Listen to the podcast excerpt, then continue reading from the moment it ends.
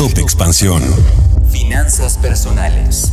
Hablemos de cuánto debes ahorrar para pensionarte con tu sueldo actual. ¿Por qué los seguros de auto varían en precio según tu código postal? Yo soy Mike Santaolalla y sean ustedes bienvenidos a este Top Expansión. Top Expansión.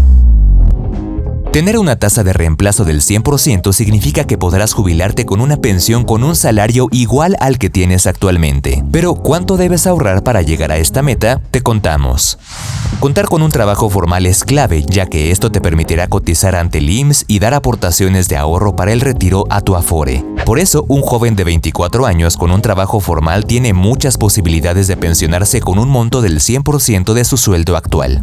Según la calculadora de la CONSAR, alguien que comienza a cotizar en el 2024 con 24 años y un sueldo ideal de 20 mil pesos recibirá una pensión de 19 mil 30 pesos, lo cual representa aproximadamente el 95.1% de su salario. Esta misma calculadora recomienda ahorrar adicionalmente 142 pesos al mes para alcanzar así los 20 mil pesos mensuales de pensión. En otro ejemplo, se considera a una persona de 35 años que comenzó a cotizar en el 2015 y que tiene un salario actual de 20 mil pesos. De seguir así, esta persona lograría obtener una pensión de 10.889 pesos al momento de su retiro a los 65 años. Esto es apenas un 54.4% de su salario actual. Y para lograr una pensión de 20 mil pesos al mes tendría que ahorrar 2.452 pesos mensuales adicionales de aquí al momento de su retiro. Pero los trabajadores informales, ¿cómo pueden saber cuánto deben ahorrar? Ya que esta población no puede ahorrar automáticamente en sus afores, existen planes personales de ahorro para el retiro. En una consulta al asesor virtual de Fintual, el cual funciona con inteligencia artificial, se recomienda ahorrar 10% del sueldo anual para el retiro. Por ejemplo, si empezaste a trabajar a los 24 años con un sueldo de 18 mil pesos y subes 5% cada año, a los 65 tendrías ahorrado más de 5.8 millones de pesos, asumiendo que ahorras el 10% cada año.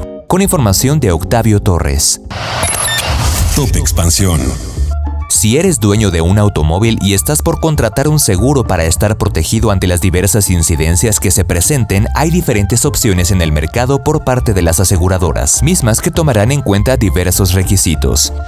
El código postal es uno de los clave, pues es determinante al momento de la contratación del seguro. A continuación te detallamos por qué es de suma importancia este dato. Es relevante porque, según las aseguradoras, ayudará a determinar el nivel de riesgo o propensión a sufrir un siniestro. Esto sirve para brindar coberturas necesarias y establecer el precio. Además, revela la zona o el estado principal donde circula la unidad. Según la aseguradora AXA, el código postal sirve para conocer las zonas donde hay mayor circulación de vehículos y ejercer un análisis de riesgo, así como para contar con la capacidad instalada suficiente para atender a los clientes.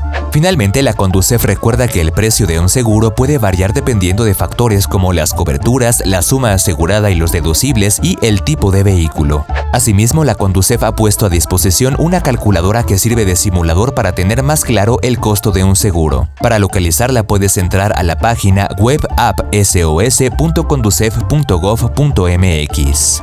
Con información de Dolores Luna. Top Expansión.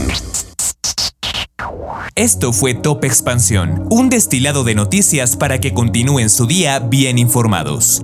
Yo soy Mike Santaolalla y les deseo un excelente día. Recuerden que si quieren más información sobre economía, política, empresas, mercados y tecnología, siempre pueden contar con Expansión y todas sus plataformas. Hasta pronto.